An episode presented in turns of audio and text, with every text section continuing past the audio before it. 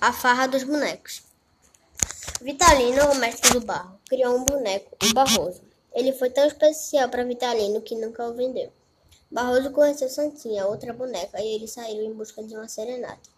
No meio de uma multidão, deram seu primeiro beijo. Depois disso, pegaram emprestado um carro de lata em uma venda e foram para a praia de Maria Farinha. Lá tinha uma paz tão grande, foram dormir, mas estranhamente acordaram em um castelo de areia.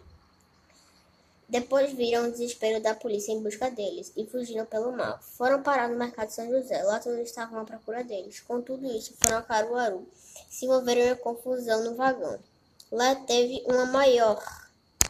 Ainda estavam à procura dele e ele, e ele apareceu como se nada tivesse acontecido. Conclusão: acharam ele e depois os dois se casaram.